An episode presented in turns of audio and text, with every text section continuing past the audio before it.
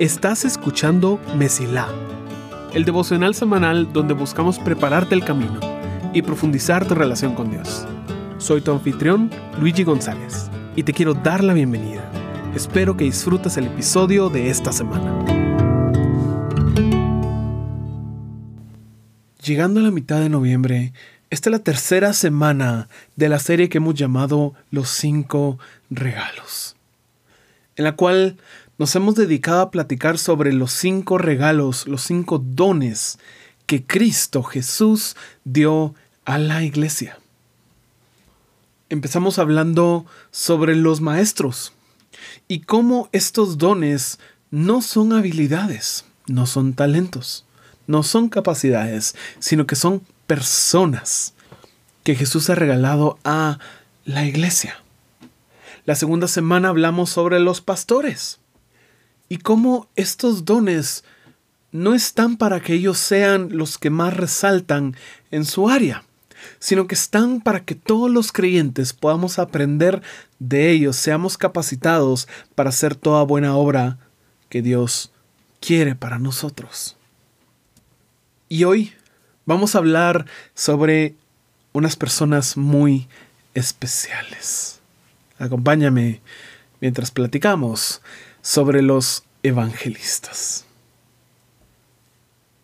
Hasta ahora hemos armado un muy buen equipo, pastores y maestros, personas que se enfocan en enseñar la palabra y personas que se enfocan en cuidar a otros. Para muchos cristianos modernos este es el equipo ideal y para ellos no falta nada. Es todo lo que ellos quieren. Y es que para muchos el cristianismo se ha vuelto algo de yo. Yo tengo que estar bien. Yo tengo que crecer. Yo tengo que ser alimentado. Yo tengo que ser guiado.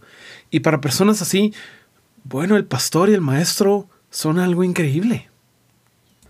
Son personas que tienen los dones y la gracia necesaria para cumplir con las necesidades de la iglesia. Sin embargo, Luego aparece este tercer grupo de personas con prioridades completamente diferentes, que son los evangelistas. Ahora, sabemos, a pesar de que no siempre nos gusta pensar en ello, que la misión que Jesús nos dio no era solo para ciertas personas. En Mateo 28, 18 al 20, dice, Acercándose Jesús les dijo, Toda autoridad me ha sido dada en el cielo y en la tierra. Vayan pues y hagan discípulos de todas las naciones, bautizándolos en el nombre del Padre, del Hijo y del Espíritu Santo, enseñándoles a guardar todo lo que les he mandado. Y recuerden, yo estoy con ustedes todos los días hasta el fin del mundo. Y siendo sinceros, nos gusta la parte de juntarnos. Nos gusta la parte de que nos enseñen o incluso enseñar. Nos gusta la parte de que nos cuiden y que seamos una comunidad de amigos, que seamos una familia. Eso nos gusta. Y nos incomoda mucho esta idea de que tenemos que ir y hacer discípulos. Esta idea del evangelismo, esta idea de compartir con otros el evangelio, nos saca de nuestra zona de comodidad. Sabemos que hay mucha necesidad en el mundo y personas necesitan escuchar el mensaje, pero tenemos esta tendencia a encerrarnos dentro de cajas donde escuchamos menos acerca de eso. Claro, sí, sí, sí, hay que predicar el Evangelio, pero eh, ¿por qué no hacemos mejor otro estudio acerca de lo bonito y lo poderoso que es el Evangelio. Estudiamos mejor la Biblia. Wow, sí, hay personas con necesidades y tenemos que ir a ellos, pero ¿qué hay de los nuestros? Hay que cuidarnos entre nosotros. Y mira, hay tanta necesidad aquí en la iglesia que ¿cómo vamos a cuidar a más personas? Hay muchas formas de esconderse detrás de otro don para decir, no, el evangelismo mejor no. Y a menudo olvidamos que es gracias a estas personas que tienen un corazón por compartir las buenas noticias que nosotros hoy somos salvos. que fue porque personas dedicaron su tiempo, sus recursos, sus energías, a fin de modelar y comunicar un mensaje que nos transformó por completo. Y precisamente por eso es que Jesús nos ha dado personas cuyo corazón arde por compartir el Evangelio. Recordamos que este don no es para que ellos lo hagan. No es para decir, tú eres evangelista, bueno, suerte evangelizando. Es para que ellos nos capaciten a todos los santos para hacer eso. Generalmente eso ya no nos gusta escuchar. Nos gusta saber de personas que se levantan en un estadio y predican el Evangelio, o que tantas personas fueron salvas, pero el momento que se trata sobre nosotros, generalmente ahí es cuando decimos, y si mejor alguien más lo hace. Sin embargo, hay puertas que solo están abiertas para ti. Hay puertas que solo están abiertas para mí. Hay personas que solo van a poder escuchar el Evangelio de nuestra boca, con nuestras palabras.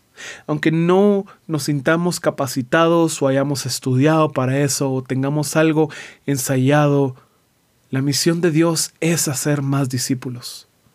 Y parte de hacer discípulos es contarles a otros, claro, lo que Dios hizo en nosotros. Nuestro testimonio es bueno, pero sobre todo cuál es el Evangelio. ¿Cuáles son las buenas noticias? Y esto es algo que los evangelistas nos retan. Y es, podemos poner en palabras y palabras propias qué es lo que hizo Dios. Tómate un momento para pensar, tú puedes explicar a alguien de forma simple cuál es tu fe. El mensaje es extremadamente simple y es expresado en muchas maneras en la palabra. Pero estamos tan acostumbrados de hacer que nuestro alrededor refleje nuestros gustos, en lo que nos sentimos cómodos, que a veces nos alejamos de las oportunidades para practicarlo. El Evangelio, las buenas noticias, es que Dios decidió reconciliar al mundo consigo mismo.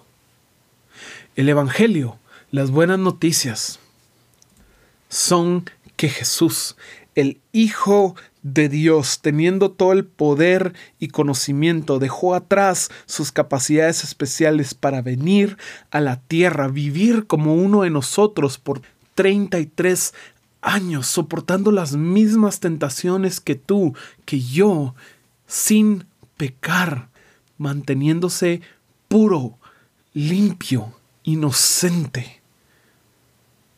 Cuando cumplió 30 años, él empezó un ministerio donde él sanaba a las personas a través del poder del Espíritu Santo y a los tres años él fue crucificado a pesar de no merecerlo. Él soportó la tortura, soportó el dolor, soportó la humillación para cargar con nuestro pecado y con su muerte pagar el precio para que nosotros podamos regresar a una relación correcta con Dios. Él estuvo muerto tres días y al tercer día Él fue levantado de los muertos y fue el primero en resucitar y entrar a la nueva vida que nos espera a nosotros, una vida en la cual pasamos la eternidad disfrutando de la relación cercana para la cual fuimos hechos con nuestro Creador. Ese es el Evangelio. Son corazones restaurados, son vidas sanadas, son débiles hechos fuertes y son necedades que avergüenzan a los más sabios. Esa es la buena noticia que nosotros predicamos. Y seguramente tú tienes una forma de contarla. Los evangelistas no están para que digamos qué bonito lo que hacen ellos. Continúen. Están para que nosotros seamos capacitados por ellos, por su ejemplo, y digamos, yo también lo voy a hacer. aunque no tenga la experiencia, aunque no sea tan bueno, voy a seguir el ejemplo de obediencia a la gran misión y voy a compartir con otras personas qué hizo Dios.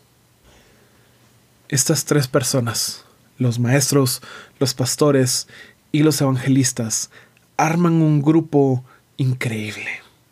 Es un equipo impresionante. Porque por un lado tenemos una persona que se encarga de buscar nuevas almas, que la iglesia crezca y que cada día hayan más personas que entienden el mensaje de salvación. Tenemos al evangelista que ayuda a que la iglesia crezca. Tenemos al maestro que nos ayuda a comprender la importancia de las escrituras, que nos aleja del error y de la herejía y que nos lleva a crecer a luz de la palabra, la cual nos hace libres y nos transforma. Y tenemos al pastor, quien le da seguimiento a las personas que fueron evangelizadas, que fueron enseñadas y que están en este proceso de parecerse cada día más a Jesús. El pastor les da ese seguimiento, cuida de ellos. Es como la parte de retención. Y la cosa se arruina si enfocamos uno sobre el otro. Podemos tener la mejor teología, pero si las personas no nos importan, le predicaremos a sillas vacías. Ese no era Jesús. Si nos enfocamos solo en el pastoreo, tal vez vamos a tener una comunidad muy feliz, porque las están cuidando, porque están pendientes de ellas, pero no van a crecer sin la palabra y no van a multiplicarse sin ser sacadas de su zona de comodidad y predicando el Evangelio a otras personas. Una iglesia que está en decaída. Y por último, si nos enfocamos demasiado en el evangelismo, vamos a tener una iglesia que crece, pero que está perdiendo personas. Como uno de esos castillos inflables, con un hoyo a su costado. Por un lado entra aire y por otro sale. Esos tres regalos no están puestos en jerarquía. Son para que funcionen en conjunto a servicio de una misión mayor. Y puede parecer que el equipo ya está completo. Ya tenemos lo que aprendemos, ya tenemos quien nos cuide, ya tenemos quien nos inspire a traer más personas. ¿Qué más podríamos necesitar? Y nos faltan los últimos dos. Así que mientras llegamos a hablar de ellos, quiero que pensemos en los evangelistas en nuestra vida, las personas que Dios ha puesto para alimentar el fuego en nuestro corazón por predicar el Evangelio. Es algo extremadamente importante y es algo que tenemos que hacer todos. Por eso, Jesús nos dio un don para capacitarnos. Deseo que salgas de tu comodidad para estar con los evangelistas y que tu camino se mantenga siempre despejado. Gracias por escuchar.